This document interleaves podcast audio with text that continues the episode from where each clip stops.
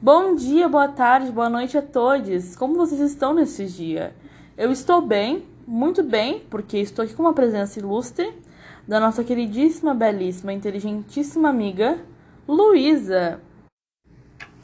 Oi, oi, oi, oi, pessoal! Eu estou aqui hoje com a minha crush suprema, o amor da minha vida, a Maria.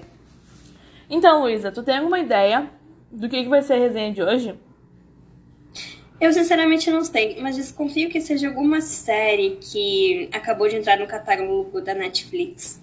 Exato, hoje a gente vai falar sobre a maldição da mansão Bly.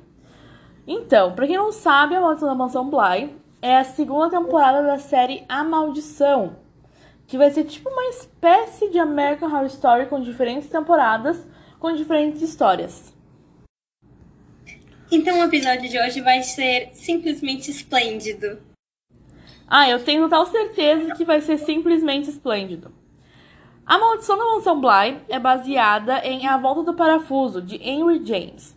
Para quem não sabe, é, A Volta do Parafuso também inspirou outro filme, que o nome é Os Órfãos, aquele filme que tem o menininho e a menininha, e o menininho é o Finn Wolfhard, que fez It a Coisa e fez Stranger Things. Uh, e acompanha a nossa queridíssima Victoria Predit, a Dani, né? Nosso personagem, que vai ser uma au pair, que se mudou pra mansão Bly para cuidar de duas crianças, a Flora e o Miles. Logo de cara, tu já se encanta, assim, pelas crianças, e tu percebe muito os traços que cada um tem, que são muito únicos entre eles.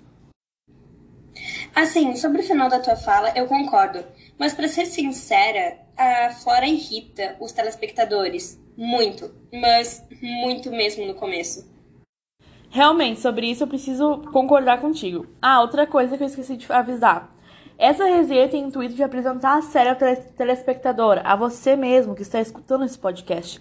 Então, em caso de spoilers, vocês serão muito bem avisados antes. Isso aí, Maria. Muito obrigada por lembrar. A Flora é uma menina doce que faz bonecas à mão. Já Miles não parece ter a idade que tem por ser tão maduro. Outros personagens também são apresentados no decorrer da trama. Um destaco é a Hannah, Tina Miller, interpretada, uh, a governanta, que muitas vezes nos deixa intrigado por saber que o que está se passando em sua mente. Não demora muito pra gente entender que tem algo de errado na mansão e nas pessoas que moram nela. Principalmente em relação às crianças. A expressão da Flora e do Miles é algo tão marcante que só de olhar para os olhos deles, eles já estão se comunicando contigo de uma forma assustadora, pra ser sincera. Resumindo, as únicas pessoas normais ali no meio é o cozinheiro, a jardineira e a au pair. Eu tenho que concordar contigo nessa parte. Falando sobre o cozinheiro, né, que é o Owen, que é nos apresentado logo após que a Dani sai do hotel, que ela consegue um emprego, isso já é apresentado nos primeiros 10, 15 minutos de série, eu acredito. A gente já vê que o Owen é uma pessoa que tu bate o olho e tu pensa, nossa, esse cara é muito gente boa, esse cara é muito legal. E realmente, esse cara é muito gente boa, esse cara é muito legal. Ele. A história do Owen, por que, que ele tá no Bly, é bem intrigante. Tu pensa, nossa, tem realmente um motivo dele estar aqui. Ele comenta com a Dani que ele estudou em Paris, que ele era cozinheiro.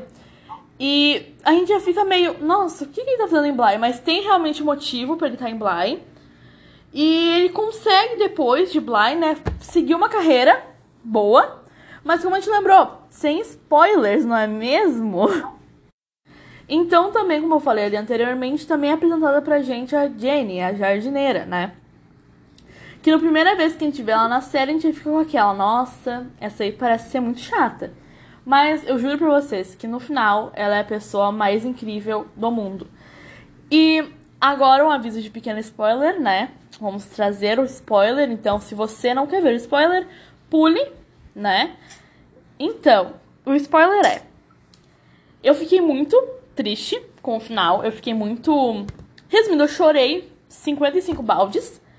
Porque não é uma história de terror. E sim uma história de amor. Eu chorei, você não tem noção a quantidade de lágrimas que saíram de mim no final da série.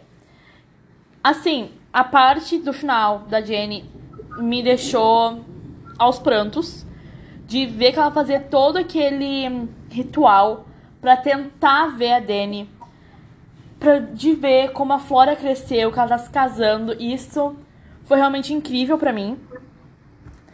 E eu acho que foi incrível para ti também, né, Luísa? Ver aquilo tudo e pensar. Tu imaginou que ia acabar do jeito que acabou? Não, nunca teria imaginado que essa série teria acabado desse jeito. Sim. E me surpreendeu bastante. Mesmo. Porque eu, eu fui olhar, né? Eu fui com a cabeça da Residência Rio, pensando, nossa, vai ser uma história de terror que provavelmente vai chorar no final. Mas eu chorei muito mais do que eu achei que eu ia chorar. E não é terror. Se tu tem medo de série de terror, não precisa ter medo. Vai lá e assiste, porque não existe terror. Vai, tem um sustinho ali, um sustinho aqui, tem. Mas vai por mim que tu vai sair da série apaixonado, chorando e tendo esperança sobre o amor. Né? Então, acho que é isso, né, Luísa? Uhum, isso mesmo. então, gente, muito obrigada por ter escutado esse podcast até aqui. Ter escutado eu e a Luísa falando mais que o Homem das Cobras. então, tchau, gente. Boa semana pra vocês. Primeiramente, se cuidem, fiquem em casa, se possível. Passem álcool em gel, usem máscara. Então, beijinhos. Bem, é isso então, gente. Tchau, tchau. Uma boa semana e se cuidem.